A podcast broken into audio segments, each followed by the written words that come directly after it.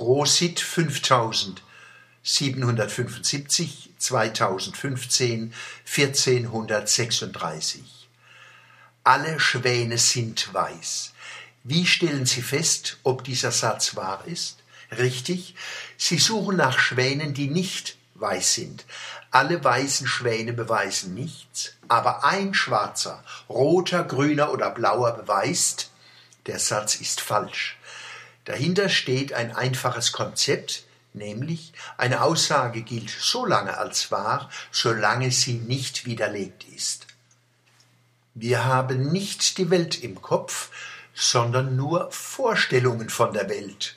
Diese beruhen auf Wahrnehmung, Denken, Fantasie, Projektion, Konstruktion, Kommunikation und dauernden Wechselbeziehungen zwischen diesen Vorgängen über Jahrtausende mit Beteiligung von Milliarden Menschen.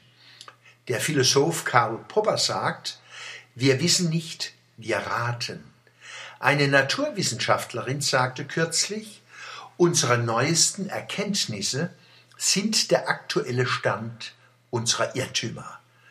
Dabei entstehen Riesengebirge brauchbaren Wissens, auch wenn dieses Wissen immer wieder durch Neues überwunden wird.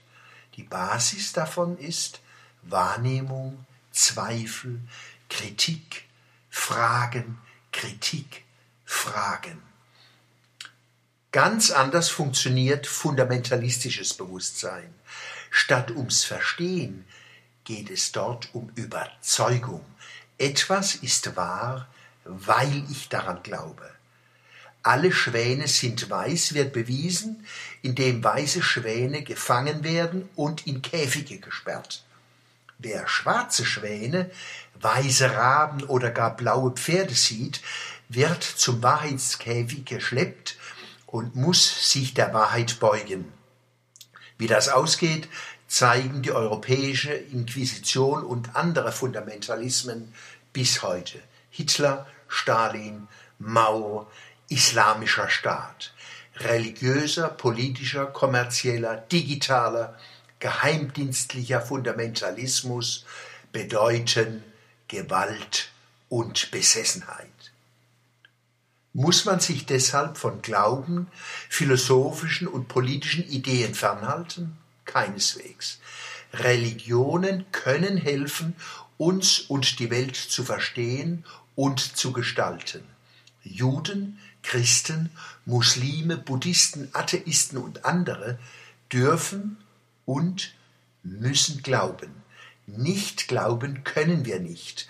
Auch Atheismus und Agnostizismus sind Ideen, Glaubensvorstellungen. Aber wir wissen, dass alles auch anders sein kann, als wir es uns vorstellen. Glaubensgewissheit ist ein Widerspruch in sich, Wissensgewissheit auch. Vorschlag Glaubens- und Vorstellungs-, also Kulturgemeinschaften, sollen in Deutschland als integriert gelten, wenn sie sich uneingeschränkt kritisieren lassen ohne mit Drohungen, Ausgrenzung und Gewalt zu reagieren. Und wenn sie anderen Kulturgemeinschaften die gleiche Achtung erweisen, die sie selbst erwarten. In diesem Sinne wünsche ich uns Gesundheit, Friedensbereitschaft und Mut für ein christliches 2015, jüdisches 5775, muslimisches 1436, buddhistisches 2559 und tausend andere gute Anfänge und Fortsetzungen mitten in dem, was immer war, ist und sein wird.